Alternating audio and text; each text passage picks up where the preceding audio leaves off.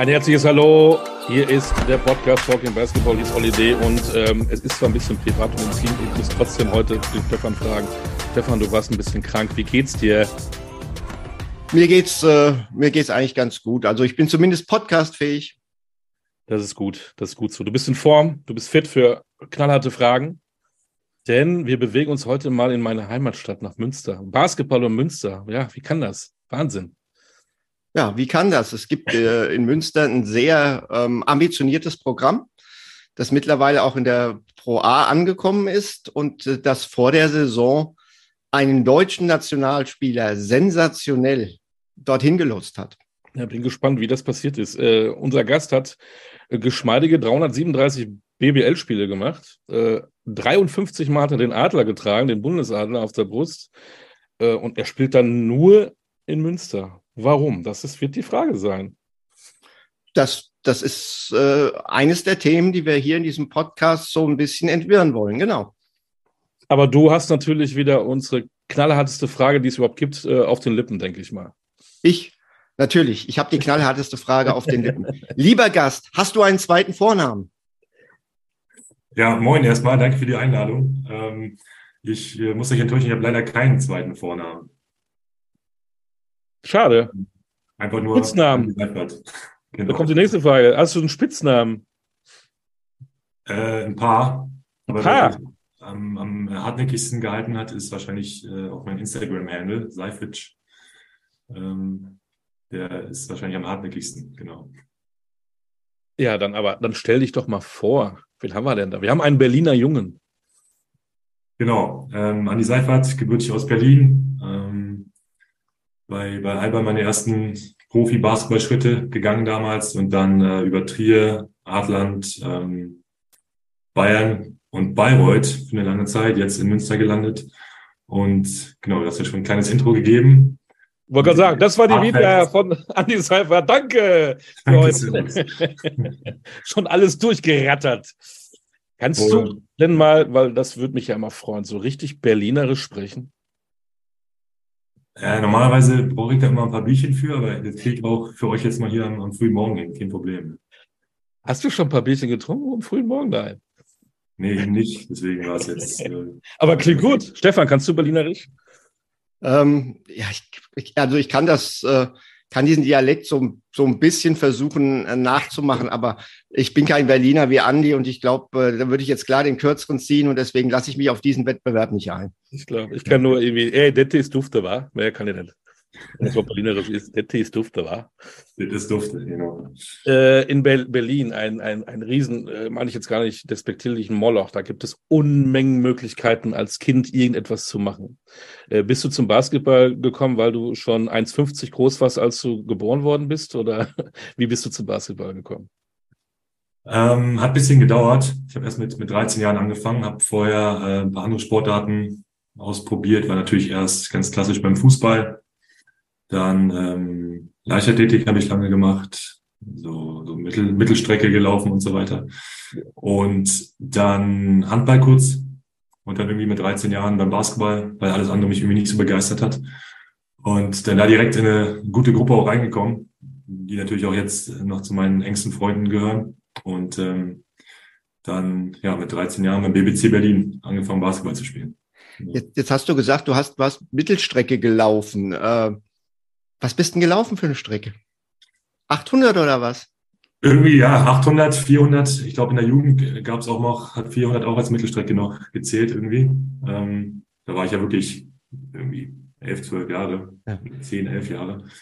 Und dann so Crossläufe und so, so, eine, so eine Geschichten. Ja. Also ich weiß noch, als ich, als, als ich Coach in Quakenbrück war, wo du ja auch mal warst, mhm. hatte ich Nate Peavy. Und da haben wir eine Laufeinheit gemacht und auf einmal ging Peavy ab wie eine Rakete.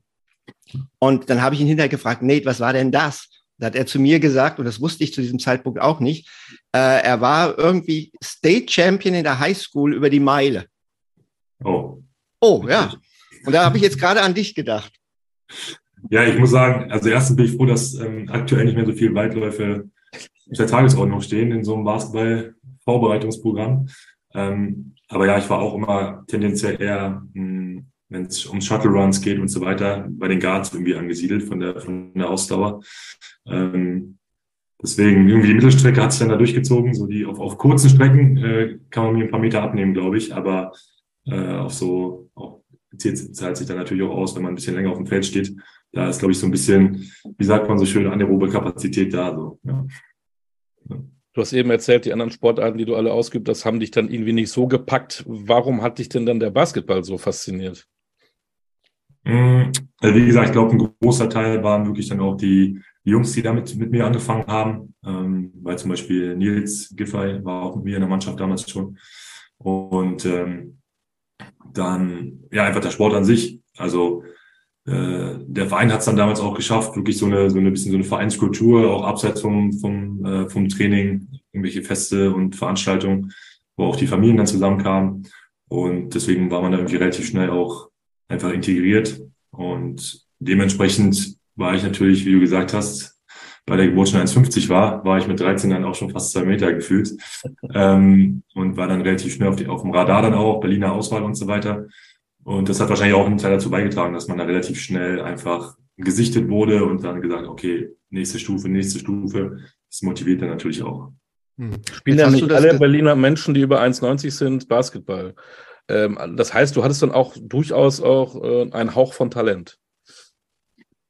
Ja, ich, das hat natürlich dazu beigetragen, dass ich mich immer schon relativ gut äh, bewegen konnte, irgendwie ganz gute Koordination hatte, trotz meiner Größe. Ähm, irgendwie relativ weiche Hände, Bälle fangen konnte, links und rechts abschließen und so weiter.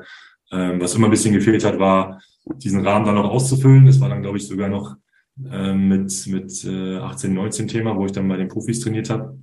Ähm, kann mich noch erinnern, dass dann so als erstes vom damaligen serbisch, serbischen Athletiktrainer kam, wir müssen erstmal ein bisschen Fleisch auf dich raufpacken, weil da hatte ich, glaube ich, mit zwei Meter sechs irgendwie knappe 90, 95 Kilo. Und äh, da war noch viel Potenzial, aber alles, was so, genau, Koordination und so anging, das, das war schon ganz gut. Jetzt hast du gesagt, Koordination war da, nicht genug Fleisch auf der Haut. Ähm, du hast ja dann praktisch diese gesamte Berliner Basketballausbildung genossen. JBBL, NBBL, TUSLI bis hin zur BBL. Äh, außer dem fehlenden Fleisch, warum hat es dann nicht ganz gereicht, um für Alba dann auch äh, in der Bundesliga permanent aufzulaufen? Hm, das ist eine gute Frage. Also ich glaube, dass ähm, ich war auch vielleicht so ein bisschen auch immer so die, die Frage des damaligen Stils, der gespielt wurde. Also ich kann mich erinnern, dass da immer so ein bisschen die, die Unterscheidung war zwischen, äh, es war, hieß immer so, du bist entweder ein Spieler oder kein Spieler, ob du jung oder alt bist. Und natürlich dementsprechend mit wenig Erfahrung und mit 19 Jahren oder 18 Jahren damals ähm, hat man noch ein paar Fehler mehr gemacht als äh, damals vielleicht so ein Patrick Femerling, der mit, mit bei Alba war oder wer war noch dabei, Adam Chubb oder so. Ähm, und äh, da war die Fehlerkultur noch eine andere, als sie, glaube ich, jetzt ist in Berlin. Und ähm, wahrscheinlich wäre es spannend zu sehen, wenn ich jetzt in derselben Rolle wäre wie, sagen wir mal, Tim Schneider vor ein paar Jahren. Hm, ob es jetzt anders gelaufen wäre.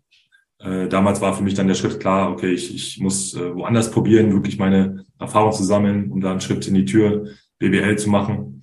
Ähm, das war aus meiner Sicht dann irgendwie bei, bei Alba damals nicht so möglich. Und genau, ich glaube, das wäre jetzt vielleicht ein bisschen anders. Damals war es aber für mich relativ klar, das zu machen. Und es hat sich dann auch in Trier relativ schnell dann ähm, ausgezahlt, den Schritt gegangen zu sein. Ja. Mhm. Hen Henrik Rödel hat dich ja nach Trier geholt, der dich ja nun aus Berliner Zeiten ja schon kannte. Ähm, würdest du ihn als einen Mentor oder deinen Mentor bezeichnen? Wahrscheinlich schon, da natürlich er schon so, ja, natürlich einen prägenden Einfluss hatte auf meine Karriere, mir diesen Schritt halt ermöglicht hat, so einen Fuß in die Tür zu stellen und mich da beweisen zu dürfen in der, in der ersten Liga. Ähm, das ist natürlich immer eine Voraussetzung erstmal. Und äh, klar habe ich die Chance dann auch genutzt und mich da selber freigeschwommen. Aber ähm, ja, dadurch, dass er drei Jahre in Trier mein Trainer war und auch an der Entwicklung natürlich maßgeblich teilgehabt hat und auch in Berlin damals davor schon ähm, mein Trainer war, ähm, in der damals noch Regionalliga, äh, hat er mich gerade in dieser Phase halt viel begleitet. Und wir haben auch, selbst wenn wir jetzt nicht in derselben Mannschaft äh, miteinander Kontakt hatten, immer noch Kontakt gehalten, auch jetzt gerade aktuell noch, äh, ist er ja in Ägypten Und wir updaten uns natürlich trotzdem, was, was bei uns so geht. Also genau, das war schon, oder ist auf jeden Fall einer, der mich die ganze Karriere begleitet hat. Hast du in Trier dann auch das erste Mal mit Basti Dore zusammengespielt? War von Anfang an klar, dass ihr beide mal heiraten würdet? ähm, also erste Mal zusammengespielt in der U18-Nationalmannschaft und dann in der U20. Okay, sorry, dann im Verein das erste Mal mit Basti. Okay, genau. aber dann vielleicht sagt doch, war in der U18-Nationalmannschaft schon klar. Das war ja schon klar, es war natürlich Liebe auf den ersten Blick und ähm, dann, äh, wie es immer so ist, mit der Liebe muss natürlich dann auch der, der, Rahmen passen. Da haben wir uns ein paar Jahre aus den, aus den Augen verloren und dann nochmal wiedergefunden. Und spätestens in Trier war es dann klar, dass äh, man irgendwie dann auch in Adland und in Bayreuth äh, wieder zusammenfinden musste, natürlich. Ja. Ich will noch mal kurz zurück auf deine Jugend äh, bis hin zum Erwachsensein. Äh, du hast ja gesagt, du warst da mit den Kumpels, der Verein war gut. Äh, du hast also viel Basketball äh, trainiert und hingst mit den, mit, den, mit den Kollegen ab. Äh, wie hat sich das denn eigentlich entwickelt, äh, was die Stundenzahl und Basketball in deinem Leben anging? Hast du dann irgendwann auch viel mehr auch äh, Basketball geschaut im Fernsehen, Videos hier reingezogen? Hattest du auf einmal Vorbilder? Was, wie kann man sich das denn vorstellen? Wie hat sich das für dich entwickelt? Äh, ja, tatsächlich erst durch den Vereinsbeitritt wirklich auch stattgefunden, der Sport in meinem Leben. Also vorher gar nicht so viel Kontakt mit Basketball gehabt. Dann ähm, auch in der Phase, es war glaube ich 2002, 2003, so äh, End One Mixtape war da glaube ich ganz groß. Das war so mein erster Kontakt mit äh, halbwegs professionellen Basketball, würde ich mal sagen. Es wurde ja auch entsprechend vermarktet.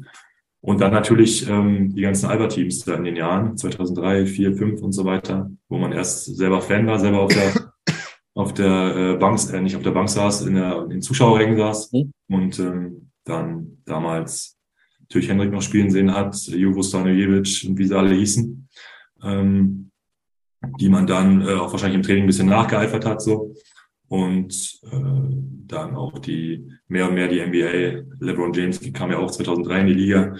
Äh, und so hat es sich jetzt immer so ein bisschen entwickelt, genau. Aber vorher eigentlich wenig, wenig Kontakt mit dem Basketball gehabt und dann ja auch abseits vom Feld äh, einfach immer alles geguckt, was man gucken konnte damals, ja.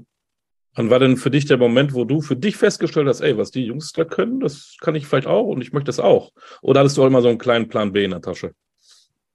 Mm, also ich hatte dann irgendwann die Möglichkeit, aufs, aufs Sportgymnasium zu wechseln für die letzten beiden Jahre. Ähm, das war dann auch schon so, dass ich, wie gesagt, Berliner Auswahl äh, mit, mit wann wechselt man in die Sekundarstufe 2 mit 16, glaube ich. Genau. Und spätestens dann war es eigentlich ähm, klar, dass ich das zumindest probieren will, gucken will, wie, wie weit es geht. Weil dann gab es auch Vormittagstrainings und dann waren, glaube ich, so der, der Alltag war schon relativ so, wie er dann auch später war, mit mh, hm, sechs bis neunmal Training die Woche. Und mhm. äh, spätestens dann war es wahrscheinlich so, dass man sagt, man geht jetzt den Weg. Man hat natürlich auch in Berlin dann viele Vorbilder gehabt, die das ähm, genauso auch schon gemacht haben. Ähm, über die Auswahl, über Tusli damals, was dann später Albert 2 wurde, MBBL ähm, in den Profikader. Und deswegen war da der Weg in Berlin relativ, relativ klar. Und dann hat man gesagt, gut, dann gucken wir mal, ob man das auch schafft. Dann. Gehen wir mal zurück in deiner Vita. Du bist dann aus Trier, wo sich die finanziellen Probleme wahrscheinlich schon abgezeichnet hatten, nach Quakenbrück gewechselt, wo davon nichts zu spüren war und dann am Ende der Saison der Mäzen dann sagt, das war's, ich mache das Buch zu. Äh, hatte ich das wie ein Schlag getroffen? Ja, das kannte ich natürlich so noch nicht, dass da, ähm, also mir war diese Struktur bekannt, dass natürlich da Mäzenstruktur und relativ die, sag ich mal, Sponsorenpyramide relativ auf schmalem Fuß äh, strukturiert war. Aber dass das dann so überraschend kam und wir haben es ja als Team auch wirklich nur ein, zwei Tage vorher erfahren, ähm, war schon ein Schock und war natürlich nochmal so ein äh, so ein jähes Ende, so eine sowieso relativ zähen Saison, weil wir da als Team eigentlich das ganze Jahr nicht so zusammengefunden haben, wie wir hätten finden können eventuell ähm, und dann auch knapp die Playoffs verpasst hatten und ähm, dann irgendwie ja die Tendenz dahin ging, dass äh, einfach gesagt wurde, gut, der Standort ist halt vielleicht an seinem Ceiling gewesen für viele Jahre und für dieses nächste Level, was dann eventuell in Euroleague hätte werden können, ähm, müsste so viel investiert werden, dass dann irgendwie so ein bisschen resigniert wurde. Und das war glaube ich, für alle tough. Also erstmal für die, für die äh, Spieler, wo man immer sagen kann, es geht eh weiter, man war noch jung, aber ich glaube, jede Karriere äh, hat dann erstmal so einen kleinen Knick genommen. Ähm, von, den, von den Jungs, die damals äh, im Team waren und äh, die Coaches entsprechend auch, die äh, da, Head Coaches und, und, und Trainerstab waren, haben auch alle erstmal so ein paar Jahre gebraucht, glaube ich, bis man wieder ähm, auf dem Level war mh, hm, und spielen und trainieren konnte. Von daher ist es auch immer so, ja, hängt da, glaube ich, sehr, sehr viel dran. Ne? Und äh, hatte, sieht man ja auch jetzt, ich glaube, die, die Dragons sind klar jetzt wieder zweitklassig in der Pro A. Aber stehen vor Münster. Stehen vor Münster aktuell. Äh, ist, machen auch sehr gute Arbeit, aber ich meine nur, also bis man wirklich wieder auf diesem Niveau ist, was ja, da ja. Zeit vergeht. Und äh, ich weiß gar nicht, ob sie immer noch aktuell die, die Familie Kollmann da wieder involviert ist oder in welchem Maße. Aber ja, es war schon so ein erster Hallo-Wach-Profisport-Moment auf jeden Fall für einen äh, Menschen, der in Berlin groß geworden ist, wie ist es denn dann in Trier und in Quakenbrück? Ähm, ja, also es war natürlich sehr, sehr, sehr, sehr harter Umschwung. Erstmal nach Trier, kleine Stadt, ähm, dann aber relativ viele bekannte Gesichter in Trier gehabt. Wir mit ähm, Yoshi kannte ich ja, Yoshiko Saibu kannte ich aus der MBL, der ist mit nach Trier gekommen. Ähm, Basti kam dann dazu, Oskar Fassler, Philipp Zwiener damals. Ähm, die kannte man alle, das heißt, das hilft natürlich immer. Aber ja, das war eine große Umstellung und dann natürlich von Trier nach Quakenbrück noch eine viel, viel größere. Und das war dann auch so, dass bei mir dann irgendwann auch die Grenze der, äh, des fehlenden Lärms erreicht war quasi. Also das war für mich äh, ja sehr schwierig, auch äh, so, so kompakt da irgendwie mit einem zusammen zu wohnen und gar nicht irgendwie mal raus zu können oder was, was anderes sehen zu können. Hm. Und ja, deswegen ist für mich klar, irgendwann äh, zieht es mich eh wieder in die Großstadt, früher oder später. Ähm, meine Frau ist ja auch aus Köln, die kommt auch aus einer Großstadt, von daher äh, brauchen wir immer so ein bisschen den Lärm, so ein bisschen auch den Dreck der Großstadt vielleicht. Äh, und das habe ich dann spätestens in, in Quakenbrück gemerkt, ja. Stefan, du warst ja auch da. Gibt's da nichts in Quakenbrück? Doch, Basketball. Boah. Also die, die, Sache ist die, Olli, wir müssen ja jetzt hier kein, kein Quakenbrück-Podcast machen. Also Quakenbrück ist eine Kleinstadt. Ja. 15.000 Einwohner. Das Großartigste an Quakenbrück sind die Menschen, die extrem gelassen sind, die extrem positiv sind. Ich habe in Quakenbrück noch einen großartigen Freundeskreis äh, und ähm, den ich dann auch mal ähm, demnächst hoffentlich wieder sehen werde. Und ähm, diese Menschen sind mir unheimlich viel wert. Aber wenn du jetzt etwas suchst, wie, ich weiß nicht, Theater, Kino, Konzert. Das Problem ist nicht nur, dass Quakenbrück klein ist, sondern dass auch die nächsten großen Städte weit weg sind.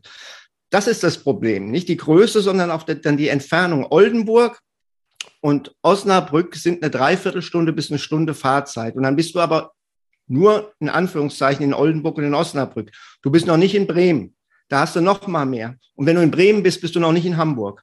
Also das heißt im Klartext, ähm, es ist die Größe in Verbindung damit, dass drumherum auch keine größere Stadt ist. Das ist so, so das Manko. Und wir haben ja auch in Quakenbrück oftmals auch gerade bei den Ausländern danach geguckt, dass wir gesagt haben, wir brauchen äh, gesetztere Spieler vom Alter her, die eine Familie mitbringen, die zu schätzen wissen, diese Ruhe, diese Strukturen für ihre Kinder und nicht unbedingt Jungs, die 23, 24 sind, die aus dem College raus sind äh, und die noch ein gewisses äh, Interesse an Party haben, dass das dieser älteren Spieler in Anführungszeichen deutlich überschreitet. Ja, gut zusammengefasst, finde ich. Ähm, das natürlich fällt noch mal ein bisschen mehr ins Gewicht, wenn du da ähm, eine Saison hast, die vielleicht nicht so nach den Erwartungen verläuft. Äh, ich glaube, wenn du gewinnst, dann ist das immer so rechtfertigt erstmal alles und zweitens ist das Gemüt natürlich auch ganz anders. Und wenn du halt so ein bisschen nicht diese Erwartung erfüllst als Team, dann wirst du halt auch an jeder Ecke drauf angesprochen, überall. Ja. Und die ganze Mannschaft, wie Stefan sagt, äh, die ganze Stadt, meine ich, lebt natürlich und atmet Basketball. Das heißt, alle wissen Bescheid. Äh, an jeder Ecke wirst du darauf angesprochen. Und das ist dann schon eine spezielle Situation in so einer kleinen Stadt. Da kannst du halt, wie gesagt, nicht escapen. Und wenn, brauchst du halt auf jeden Fall musst ein bisschen Zeit einplanen. Ja, genau. So, jetzt hast du, Entschuldigung. Jetzt hast du gesagt, Andi, ähm, der Lärm der Großstadt hat dir gefehlt. Nach Quakenbrück hast du in München unterschrieben. Was waren da die Beweggründe? Unter anderem der Lärm der Großstadt?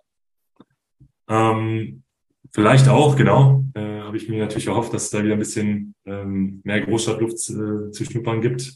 Und vor allen Dingen natürlich, wenn da ein Angebot kommt vom, vom FC Bayern, nimmt man das äh, in den meisten Fällen an, denke ich. Und ähm, hatte dann da genau zumindest die Möglichkeit, ähm, auch so eine, Chance ein bisschen vielleicht zu warten, auch vielleicht den Schritt oder den, den Fuß in die Tür Euroleague irgendwie stellen zu können. Ähm, und ja, da probiert mich, äh, mich, mich ja, zu bewerben auf, auf, auf für, für so eine Chance. Und wie es dann oft so ist, ähm, sind äh, in dem halben Jahr, wo ich da war, alle fit geblieben. Ähm, die Rotation ist geblieben, wie sie war. Und dementsprechend waren meine Minuten relativ, äh, relativ klein, relativ wenig. Ähm, und äh, dann war, wuchs mir so ein bisschen irgendwann der, der Wunsch auch, ich war ja auch Mitte 20 und dachte, okay, ich will weiter spielen, weiter Erfahrungen sammeln ähm, und äh, könnte dann vielleicht diese Rolle, wenn man jetzt fünf, sechs Jahre älter ist, bleibt man dann das ganze Jahr in München und, und ähm, sitzt aus und wartet, ob diese Chance kommt. Ähm, und ich wurde dann immer ein bisschen ungeduldig und dachte, ähm, obwohl das natürlich eine, trotzdem noch eine große Organisation ist, es hat sehr Spaß gemacht, da dabei zu sein, ähm, dachte aber irgendwann, okay, ich will trotzdem jetzt wieder Verantwortung übernehmen und, äh, und spielen einfach. Ähm, deswegen war das dann relativ von kurzer Dauer da, das, das Engagement. Einer, der bei Alba Berlin gespielt hat und bei Bayern München gespielt hat. Wo sind denn da die größten Unterschiede und wo sind die größten Gemeinsamkeiten? Mm, das ist auch wahrscheinlich schwer zu sagen. Erstens, bei Alba schon lange her ist und Bayern wirklich nur ein halbes Jahr war im Endeffekt. Aber ähm, also vielleicht Gemeinsamkeiten sind, auf, sind natürlich auf der einen Seite, dass man wirklich diesen Druck spürt, jedes Spiel gewinnen zu müssen ähm, und dass einfach im Verein so gelebt wird und natürlich eine ganz andere, ein ganz anderes Selbstverständnis da herrscht, dass ähm, wahrscheinlich Alba noch mehr als die Bayern natürlich damit zu kämpfen hat, auch in einer Großstadt zu sein, wo ganz, ganz viele andere Erstligavereine sind, wo man sich, glaube ich, ganz anders positionieren muss. Ähm, FC Bayern Basketball natürlich an den Fußball, im, im Fußballverein ähm, angegliedert ist und äh, dementsprechend ganz andere Strahlkraft einfach in der Stadt hat. Ähm, und ansonsten im, im, im Verein selbst glaube ich, wie gesagt, gleich professionell gearbeitet, ganz verschiedene Ansätze. Logischerweise, das war, wie gesagt, als ich in Berlin war noch ein bisschen anders. Das hat sich jetzt, glaube ich, in den letzten Jahren noch eher in die entgegengesetzte Richtung entwickelt. Ähm, wie da Basketball gedacht wird, wie da auch, glaube ich, Sportbusiness gedacht wird. Ähm, und das ist, glaube ich, aktuell der größte Unterschied einfach, ne? wie man da äh, ja, Sport einfach als, als Business sieht. Jetzt ähm, Hast du dich nach Spielzeit gesehnt und bist dann nach Bayreuth gewechselt? Wieder zusammen mit Basti Dorwet. Aber wir haben vorhin über Henrik Rödel gesprochen als Mentor. Wenn wir sagen können, Henrik war dein Mentor, kann man sagen, dass Raul Korner dein wichtigster Trainer war? Hm. Also in der Zeit war es auf jeden Fall so, dass äh, diese Aussicht dann, also ich habe ja erst ein, halb, ein halbes Jahr in Bayreuth unterschrieben bis zum, bis zum Jahresende. Und dann kam so ein bisschen so eine Aufbruchstimmung rein, ähm, dass der Etat ein bisschen erhöht werden sollte, dass ähm, mit Raue neuer Trainer vorgestellt wurde, der relativ schnell sich auf die Fahne geschrieben hat, auch international spielen zu wollen. Ähm, und das war alles so eine, so eine Aufbruchstimmung, die man ja irgendwie als Spieler auch sucht. Man will natürlich immer gerne irgendwie am Programm beteiligt sein, am besten mit einer großen Rolle, die äh, ja Zukunft haben oder die zumindest Zukunft irgendwie gestalten wollen. Und Deswegen war es auf jeden Fall eine sehr, sehr, also sechs Jahre hätte ich nicht gedacht, dass ich sechs Jahre in Bayreuth bleibe. Ähm, und die Zusammenarbeit mit Raul war natürlich dann dementsprechend auf so einer Vertrauensbasis von beiden Seiten, dass man immer wusste, okay, ähm, was natürlich wichtig ist als Spieler, dass du das Vertrauen vom Trainer hast, ähm, dass die Verträge dann nochmal verlängert wurden, dass man dann gerade in den ersten Jahren, glaube ich, einen sehr erfolgreichen Basketball auch gespielt hat und ich da diese, ja, meine, meine Stärken gut ausspielen konnte ähm, und gerade auch, was ja Raul, glaube ich, immer ausgezeichnet hat, dieses Scouting, ähm, dass da immer Spieler auf dem Feld standen, die gut miteinander spielen konnten, ähm, die, wo du auch in der Mannschaft eigentlich selten faule Äpfel irgendwie dabei hattest, die äh, du nur schwer ins Team bekommen hast, sondern dass das immer auch einfach ja, Spaß gemacht hat zu spielen, was ja auch wahrscheinlich nicht notwendig ist im Profisport, aber was auf jeden Fall hilft, glaube ich. Ähm, bin jetzt nicht so ein Verfechter davon zu sagen, man muss abseits des Feldes sich nicht verstehen. Hauptsache, man versteht sich auf dem Feld. Ich glaube, wenn das beides passt, äh, sieht man das auf dem Spielfeld auch.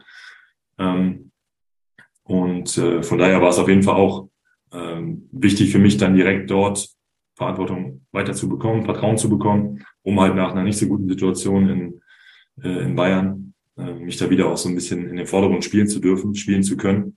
Und ähm, genau, habe es ja dann auch dann wieder in die in den Kreis der Nationalmannschaft geschafft. Von daher auf jeden Fall auch ein wichtiger Teil in meiner Karriere.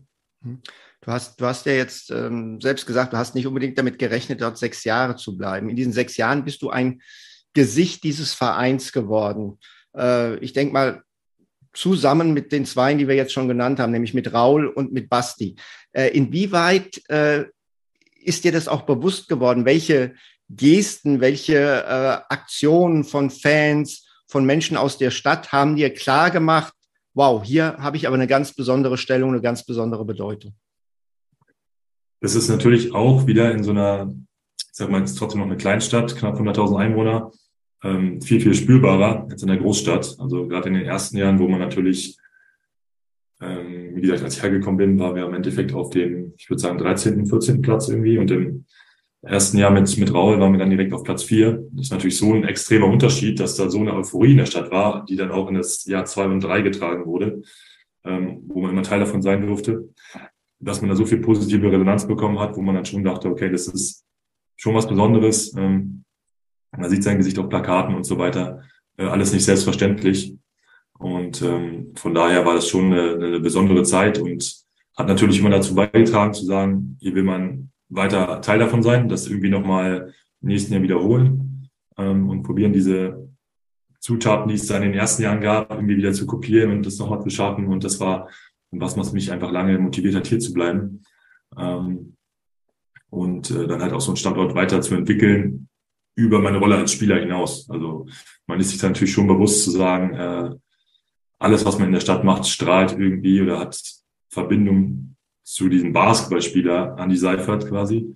Ähm, man hat Kontakte zu Sponsoren, hat, nimmt, über, übernimmt, sage ich mal, Vertriebsaufgaben auch, äh, geht in die Schulen rein, ist dann da so eine Art Jugendtrainer. Also man hat dann nicht nur diese Rolle als, als, als Center, sondern je länger man da ist, glaube ich, äh, ist man auch immer mehr gefühlt Funktionär des Vereins und hat so eine natürlich ganz andere Verantwortung auch, äh, den Standort zu repräsentieren. So. Und das äh, war was, was ähm, ich dann auch, wie gesagt, ganz motivierend fand, ja. Mhm. Jetzt müssen wir eine journalistische Frage stellen gerade. Wir wollen ja eigentlich gar nicht so aktuell sein, aber ich muss es ja fragen, äh, wenn du Bayreuth, wo du dein Herz noch dran hängt, wo du sagst, der, der, der Verein lebt das da alles, das Basketball und du auch den Verein. Ähm, der Gesellschafter geht weg, der Geschäftsführer geht weg. Jetzt sind sie aktuell Tabellenletzter, haben zwei Siege Rückstand auf einen Nicht-Abstiegsplatz. Äh, wie beobachtest du das und was denkst du, was aus diesem Standort wird? Ja, ist natürlich nicht schön, äh, sowas jetzt zu sehen, so, so kurz nach der, nach meiner Abreise quasi aus Bayreuth, äh, so eine Situation zu sehen, wo man in so kurzer Zeit so einen Verfall wie gerade mit, mitbekommt, ähm, mit relativ vielen Hilfsbotschaften in kurzer Zeit, die auch aus meiner Sicht jetzt äh, von der Kommunikation einfach unglücklich gewählt worden sind, diese, äh, der Zeitpunkt einfach. Ähm, und also ich hoffe auf der einen Seite, dass man noch dieses Ruder irgendwie rum, rumreißen kann für dieses Jahr äh, und irgendwie es noch schafft, in der ersten Liga zu bleiben. Also, vorausgesetzt ist die äh, Vision, die halt ist, in der ersten Liga zu bleiben und ähm, den Standort in der ersten Liga wieder aufzubauen. Oder halt man sagt, man wählt jetzt diesen Weg des kontrollierten Abstiegs und baut den Verein dann mit neuen Gesichtern, mit äh, frischem Wind quasi in der zweiten Liga wieder auf, was ein größerer Kraftakt wahrscheinlich wird, ähm, aber was wahrscheinlich dann im Endeffekt auch nachhaltiger ist, gerade wenn es jetzt so einen großen Umbruch gibt, wenn der Geschäftsführer weg ist, Alleingesellschafter, das heißt, du hast ja potenziell äh, viele, viele neue Gesichter. Ich denke aber auch, dass wahrscheinlich erstmal der Geschäftsführer gefunden, äh, gefunden werden muss, bevor du neue Gesellschafter findest, weil ich glaube nicht, dass oder gut, Emotionen im Sport nochmal anders, aber normalerweise, glaube ich, finden sich weniger Gesellschafter, die eine Einlage tätigen, ohne zu wissen, wer führt denn den Verein. Ähm, und das hat irgendwie in einer kurzen Zeit jetzt äh, das haben wir jetzt Ende Januar in vier Monaten zu schaffen, ist äh, eine Herkulesaufgabe. Ähm, und ja, ich bin natürlich äh, am Daumen drücken, dass das gelingt, weil es wäre ja tragisch, wenn es jetzt unkontrolliert vor, vorangeht. Deswegen hoffe ich, dass es da äh, schon in der Hinterhand ähm, Interessenten gibt oder, oder Pläne gibt, Visionen gibt, wie man den Standort vielleicht anders aufbaut. äh, weil es natürlich auch schon von den Voraussetzungen, glaube ich, nicht einfach ist, ähm, ja, hier langfristig auf, auf und die Aussage zu tätigen, wir sind ein Playoff-Team oder wir wollen in die Playoffs als, als Bayreuth, äh, ist, glaube ich, schwierig. Ähm, und ich hoffe, dass man da irgendwie andere Wege findet der Kommunikation und äh, dass der Standort, der auf jeden Fall, man hat es auch gestern, glaube ich, gesehen gegen Bonn, war die Halle, was, wie viele Leute waren da? 2800 Leute, ähm, nicht ausverkauft, aber sehr, sehr gut besucht, trotz der Saison, wie die verläuft. Ähm, daher merkt man, die, das Interesse der Zuschauer in Bayreuth ist da ähm, und die, die, die, das Potenzial ist da. Nur genau, wie es gerade umgesetzt wird, ist, glaube ich, von außen echt äh, ein bisschen schmerzhaft zu sehen gerade. Deswegen hoffe ich, dass, wie gesagt, da ein Turnaround passiert. Ich habe da eine Idee. Ich meine, du hast ein Master, de, Masterstudium der Sportökonomie. Du hast da gespielt, du weißt das Gesicht, du bist, hörst da wahrscheinlich auch bald auf. Du bist doch genau der richtige Mann als neuer Geschäftsführer in Bayreuth. Hast nicht Bock? Ähm, er hat mich natürlich, dass du mir das zutraust, aber muss aber sagen, da ist wahrscheinlich der, der Zug abgefahren. Das wäre irgendwie im letzten Jahr, mh, hm, war natürlich auch so ein bisschen, hatte ich im Hinterkopf zu sagen, ich, wenn ich hier verlängere, wenn es einen Entwicklungsplan gibt in die und die Richtung, ähm, dann kann ich mir das vorstellen, hier zu bleiben. Den ähm, gab es nicht. Und deswegen, erstens würde es mich überraschen, wenn es den jetzt auf einmal gibt. Und zweitens habe ich, wie gesagt, mich jetzt auch in andere Richtungen entwickelt und äh, habe das jetzt erstmal nicht, nicht vor, so aktiv im, im Sport zu bleiben. Ähm, und von daher erwarte ich erstmal nicht, dass da eine Anfrage kommt. Ähm, aber klar, also aus meiner Sicht war das, wäre das logisch gewesen nach meiner, nach meinem äh, Masterstudium Sportökonomie, nachdem ich sechs Jahre hier war, mich irgendwie hier zu installieren. Ähm, aber das war, ja, da gab es natürlich Gespräche und die liefen ähm, nicht so, wie ich sie mir vorgestellt habe, sage ich mal. Und von daher, wie gesagt, ist das, glaube ich, also aus meiner Sicht aktuell abgehakt. Ja. Okay, jetzt, jetzt muss ich aber natürlich bei dem Thema mal nachhaken. Also zum einen kein Entwicklungsplan. Und du hast ja auch in deiner Antwort irgendwie gesagt, naja, man muss mal schauen, vielleicht gibt es ja auch einen Neuaufbau in Bayreuth in der Pro A. Was ich so zwischen den Zeilen lese, scheint genau das die Idee zu sein, muss ich ganz ehrlich sagen. Äh, das ist das eine. Das zweite hast du gesagt, Kommunikation. Naja, diese Nachrichten zum falschen Zeitpunkt. Jetzt hast du deine Situation äh, nach der äh, abgelaufenen Saison äh, beschrieben. Da muss ich auch noch mal äh, nachhaken. Die Pressemitteilung zu deinem Abgang, die ist aus meiner Sicht heraus sehr uneindeutig formuliert. Wolltest du gehen oder hast du kein Angebot erhalten? Das alles wird da sehr schwammig nur transportiert. Ja. Ähm, also natürlich hat man sich als allererstes mit, mit äh, dem Verein hier zusammengesetzt nach der Saison. Ähm, die gelaufen ist, wie sie gelaufen ist. Also wir waren dann, glaube ich, alle nicht zufrieden, äh, mit dieser langen Niederlagenserie zu enden, nachdem wir ein Team hatten, was, glaube ich, das teuerste Team zumindest in der letzten Zeit in Bayreuth war. Ähm, und äh, dann war für mich auch die Frage, genau, also wie gesagt, mein Master war dann zu Ende oder war damals noch auf der Zielgeraden. Für mich war einfach so die Chance zu sagen, entweder ich bleibe jetzt hier mit einer Perspektive oder ich schaue mich nochmal um. Ähm, und äh, genau, diese Perspektive nach der Karriere wurde nicht so wirklich klar aufgezeigt. Und es war natürlich erstmal schon ein, äh, eine Aussage auch. Und dann äh, habe ich im Sommer die Zeit aber genutzt zu gucken, okay, will ich jetzt nochmal wirklich Profi-Basketball spielen, ohne ähm, nebenbei was zu machen? Oder nutze ich die, diese Chance, die ich ja dann auch hatte, ähm, mich schon so ein bisschen zu verändern und zu gucken, kann man so eine Transition-Phase einläuten, weil ich wollte keinen keinen kalten Entzug, ich wollte gerne noch spielen ähm, und äh, dachte dann, äh, ja, habe dann so mit mehr und mehr, je länger dieser Sommer auch gedauert hat, Situationen äh, gesucht und angefragt, wo man beides vereinbaren kann. Das war so ein bisschen der Gedankengang in meinem Sommer, der natürlich jetzt, das hat sich plötzlich sehr, sehr komprimiert an, aber es, da ging, vergingen Monate auch äh, wo ich mir auch Fragen gestellt habe, die man sich natürlich als Spieler sonst nicht stellt, weil man immer weiß, okay, man spielt noch, wenn ich bei dem Verein dann woanders, man kann noch ein paar Jahre spielen. Deswegen war es auch für mich dann ein sehr spannender Sommer und hat mir natürlich auch geholfen, dann relativ früh so eine Klarheit in Bayreuth zu haben, äh, dass man sich, dass man damit zumindest abschließen konnte im Kopf. Hm. Jetzt bist du in Münster und treibst da deine sportliche Perspektive abseits des Basketballs voran. Wie genau sieht das aus? Wenn ich es richtig verstehe, willst du Unternehmer werden. Wie lernt man das? Ähm, ja, genau. Also mein, mein, meine Hauptidee war so quasi, mich nicht direkt auf eine ähm, Schiene zu begeben, äh, Marketing, Vertrieb, Controlling oder so, sondern wirklich ähm, Richtung Brand Building, Company Building zu gehen, wo man wirklich sehr, sehr breit äh, Sachen einfach lernt. Und deswegen arbeite ich jetzt in, äh, einem Startup-Inkubator ähm, in Münster im Bereich Unternehmenskooperation, also wo betreue quasi Projekte, wo man Unternehmen, Startups und die Studierenden der FH und WBU Münster zusammenbringt.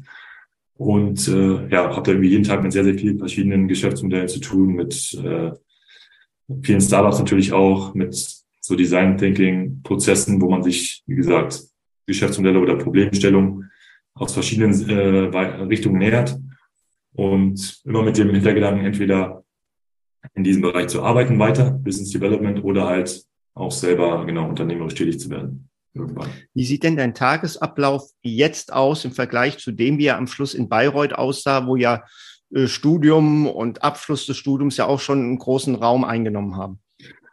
Ähm, ja, komplett anders natürlich. Also die, die Wochen, ersten Wochen in Münster waren noch sehr, sehr herausfordernd, ähm, weil ja dann dieser ja, Vollzeitjob da stand, wo man wirklich in den Vormittag ähm, arbeitet und abends in die Halle geht, was natürlich bei einem Studium vorher in Bayreuth sehr viel selbstbestimmter war, wo ich mir die äh, Lernzeiten so legen konnte, wo ich mir auch vorher schon klar war, wenn da Spiel ist, schreibe ich zumindest kleine Klausur, dann schreibe ich die im nächsten Semester. Also man konnte sich das anders planen.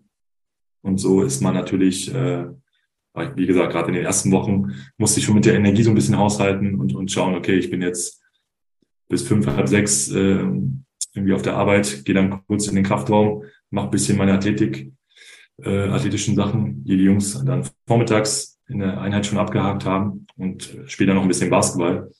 Und da war ich schon im roten Bereich und das kriege ich jetzt, glaube ich, immer ein bisschen besser hin mit, mit fortlaufender Zeit. Aber ja, ist natürlich was ganz anderes. Aber ähm, ich bin trotzdem froh, dass ich den Schritt gemacht habe, weil ich jetzt in der kurzen Zeit wirklich schon so viel mitgenommen habe und auch auch dieses Strukturierte, wie man so einen Tag jetzt nochmal anders plant und so weiter. Also da war eine Herausforderung, aber hat mir, glaube ich, auch geholfen. Aber jetzt ist ja die Pro A jetzt keine Gurkenliga, ne? Da wird schon auch was verlangt. Wie kriegst du genau. das im Kurs? Oder ist das einfach so, man kann es nicht verlernen, du hast alles noch irgendwie, machst viel mit Auge, du kennst deinen Körper, du kannst das irgendwie auch ähm, beeinflussen? Also mir, natürlich kommt mir entgegen, dass das athletische Niveau in der Pro A wahrscheinlich äh, deutlich niedriger ist als in der BBL. Das heißt, ähm, es reicht bei mir wahrscheinlich ähm, wirklich die, die athletischen Fähigkeiten zu halten und jetzt nicht probieren, noch irgendwie auszubauen. Ähm, habe ja auch selber natürlich über die Jahre so ein bisschen meinen Körper kennengelernt, weiß, welche Übungen ich mache, welche nicht. Ähm, habe ja auch Anspruch zu sagen, so und so muss sich der Körper anfühlen, so wie ich spiele. Das probiere ich immer irgendwie zu erreichen und zu halten, das Niveau. Ähm, und ja, das Spiel ist natürlich etwas, etwas langsamer vielleicht. Ähm, ich glaube auch generell, dass so eine etwas größere Rolle mir immer etwas leichter gefallen ist, äh, wenn man viel den Ball in der Hand hat, weil ich, glaube meine Stärken besser ausspielen kann, wenn ich den Ball mehr in der Hand habe als weniger. Ähm, von daher spielt das auch mir in die Karten. Ähm, aber ja, ist natürlich nicht, nicht ohne und ähm, gab es auch Spiele, ja, oder auch Trainingseinheiten natürlich, wo ich dann mh, hm, es vielleicht mal nicht so umsetzen konnte, wie ich wollte. Ähm, und dann so gemerkt habe, okay, vielleicht doch mal da und da einen Schritt zurück oder vielleicht da doch mal eine Trainingseinheit irgendwie vorm Training aussetzen ähm, oder auch vielleicht da mal, so wie heute, einen Tag im Homeoffice sein, um eine ganz andere Art der Recovery nochmal zu kriegen. Also es sind alles so Learnings einfach, die man dann bekommt. Ja. Ich habe gestern mit einem gesprochen, der hat gesagt, der, der, ist ja viel zu gut für die Pro A, der bombt da alles weg. Du hast ja, glaube ich, unwahrscheinlich gutes Tests auch in der Pro A. Ähm, in einer Phase, wo viele Clubs in der ersten Liga im Moment gefühlt gegen den Abstieg spielen, irgendwie die halbe Liga. Wie viele Anrufe hast du da bekommen? Hey, komm her. Und dann noch ein deutscher Pass, überragend. So einen können wir gut gebrauchen. Hast du Anrufe gekriegt oder hast du das gleich abgeblockt, weil du ja eine ganz andere äh, Lebensphilosophie hast für deine Zukunft? Ähm, es gab auf jeden Fall Anfragen jetzt in der letzten Zeit, aber die, ja, habe ich trotzdem abgeblockt, ähm, um halt nicht so kurzfristig zu denken, sondern wirklich, wie ich mich jetzt im Sommer auch entschieden habe, langfristiger zu denken, da dabei zu bleiben ähm, ich bin jetzt auch nicht wegen des Geldes in Münster das war mir von vornherein klar, dass ich da ähm, erstmal so einen relativ starken äh, Paycut hinnehmen muss, ähm, um halt auf der anderen Seite mir da irgendwie Erfahrung auf der anderen Seite äh, aneignen zu können. Aber ja, also wie gesagt, da bin ich relativ, habe ich abgeschlossen mit und äh, das wäre eine Sache für den Sommer gewesen, wenn man da Situationen gefunden hätte, wo man äh, entweder von der Rolle oder wie gesagt von der äh, Perspektive nach der Karriere passendes gefunden hätte. Das war im Sommer nicht der Fall und von daher bin ich da jetzt auch ganz straight eigentlich und ist jetzt nicht, nicht so mal gejuckt, hat nicht mal irgendwie mal doch überlegt, ach komm, scheiß drauf, ich kann ja noch mal ein bisschen BBL spielen.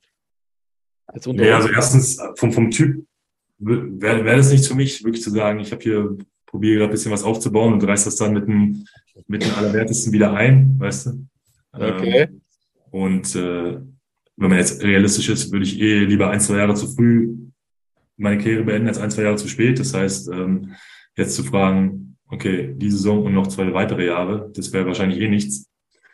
Ähm, von daher, nee, hat sich das immer relativ schnell, aus meiner Sicht zumindest, äh, wieder, wieder gegeben. Jetzt hast du gesagt, bis äh, 17.30 Uhr zum Teil Arbeit, dann Halle, äh, Training. Hast du irgendwie Zeit noch für was anderes, dich mal abzulenken? Gibt es noch was anderes außer Basketball und Arbeit im Moment in deinem Alltag? Äh, aktuell ist tatsächlich weniger. Also wir haben äh, hier in der Mannschaft eine kleine Doppelkopfrunde, mh, hm, wo wir meistens mittwochs zusammenkommen. Und dann natürlich, je nachdem, wo wir spielen oder wann wir spielen am Wochenende, äh, da nochmal Zeit, äh, ein Freunde zu sehen. Aber ist schon, wie man sagen würde, straight business jetzt das Jahr. Also da bleibt nicht viel Zeit für sagen wir mal Golf oder große Trips nach Berlin oder so weiter. Ähm, meine Frau ist noch in, in Bayreuth geblieben die ähm, sehe ich dann auch weniger als sonst natürlich und probiere da, wenn mal freie Zeit ist, sie dann auch zu sehen. Von daher ist es im Moment sehr, sehr durchgetaktet, aber wie gesagt, das habe ich auch so ein bisschen kommen sehen, dass das ja jetzt erstmal so äh, nochmal straight business wird, genau. In meiner Recherche habe ich gelesen, Jahr sagst du die ganze Zeit. Wie soll es denn nach diesem Jahr weitergehen? Ja, das ist natürlich auch eine Frage, die ich mir jetzt oder wir uns jetzt mit meiner Frau zusammen natürlich stellen. Ähm, da müssen wir, müssen wir mal schauen. Also ich bin mir noch nicht ganz sicher, ob ich jetzt nach dem Jahr noch weiter spiele auch. Äh, das werde ich ähm, bald mal mehr darüber klar werden müssen. Und ähm, dann gibt es die Option, dass meine Frau vielleicht mit nach Münster kommt. Die ist äh, promoviert jetzt gerade in Bamberg, ist Psychologin und äh, müsste noch ein Jahr äh, Verhaltenstherapieausbildung in, in einem Klinikum ähm, machen. Und da hat sie sich jetzt in Münster und Berlin beworben. Und je nachdem, was da für Resonanz kommt, ähm, da wird es wahrscheinlich dann das Pendel ausschlagen. Also ich äh, begebe mich dann die, in, mal auf den Beifahrersitz und ähm, werde mich jetzt auch mal andersrum anpassen, nachdem natürlich meine Frau jetzt in den letzten Jahren immer viel äh, sich mir anpassen musste. Von daher ist das noch alles relativ offen tatsächlich ähm, und ähm, wird im Sommer nochmal neu, neu gemischt. Mal schauen. Aber, aber, aber die, die, die beiden äh, Karten, die in der Verlosung sind, heißen Berlin und Münster und du könntest mit beiden gut leben. Genau, aktuell, genau, sind das die Optionen, denke ich, und äh, an beiden, an beiden Städten hätte man auf jeden Fall eine gute Zeit. Ja. Ähm, in der Recherche habe ich gelesen, eigentlich hast du ja unwahrscheinlich viele Hobbys. Äh, Reisen, Musik, Essen, Golf, Lesen. Wahrscheinlich ist da jetzt in Münster äh, Radfahren noch dazu gekommen. Äh, da wir dich auch ein bisschen kennenlernen wollen, noch ganz schnell. Äh, was war das tollste Reiseziel, was du bisher hattest und wo möchtest du unbedingt nochmal hin?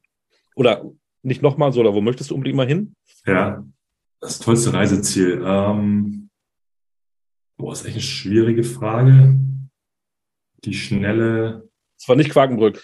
Es war nicht Quakenbrück tatsächlich. Äh, Also ich glaube, muss man so ein bisschen beruflich und privat teilen. Also beruflichen, denkt man manchmal in manchen Städten, gerade wenn man irgendwie in Istanbul spielt oder so, da müsste man eigentlich nochmal privat hin, weil es eine Stadt ist, die du gar nicht in dem, selbst wenn man, glaube ich, jetzt da schon sieben, acht Mal gespielt in der Stadt, aber trotzdem greift man gar nicht, was da alles irgendwie, was man alles machen kann, was für eine, für eine wahnsinnige Stadt ist. Also beruflich wahrscheinlich so alle Trips nach Istanbul, alle Trips nach ähm, Madrid zum Beispiel war auch, war auch nicht schlecht. Äh, aber privat ähm, also festlegen fällt mir jetzt gerade echt schwer. Aber in Amerika war ich ein paar Mal. Ähm, das hat mir, hat mir immer gut gefallen. Ähm, oder äh, alles, was mit Sonne und Strand zu tun hat, ob es jetzt die Kanarischen Inseln sind oder, äh, oder sowas, genau. Und was noch auf meiner Bucketlist steht, ist eigentlich Süd- und Mittelamerika. mhm. oder Australien. Das wären so Ziele, wo ich bis jetzt noch nicht war. Ähm, und ansonsten, naja, jetzt fällt mir noch was ein. Hongkong. Hongkong war sehr schön. Da waren wir im Urlaub. Ähm, eine Stadt mit Strand und Großstadt, also eigentlich die perfekte Kombination für mich. Deswegen, das war, äh, das war was Besonderes. Ja. Musik, äh, was hörst du für Musik? Hast du einen Song deines Lebens?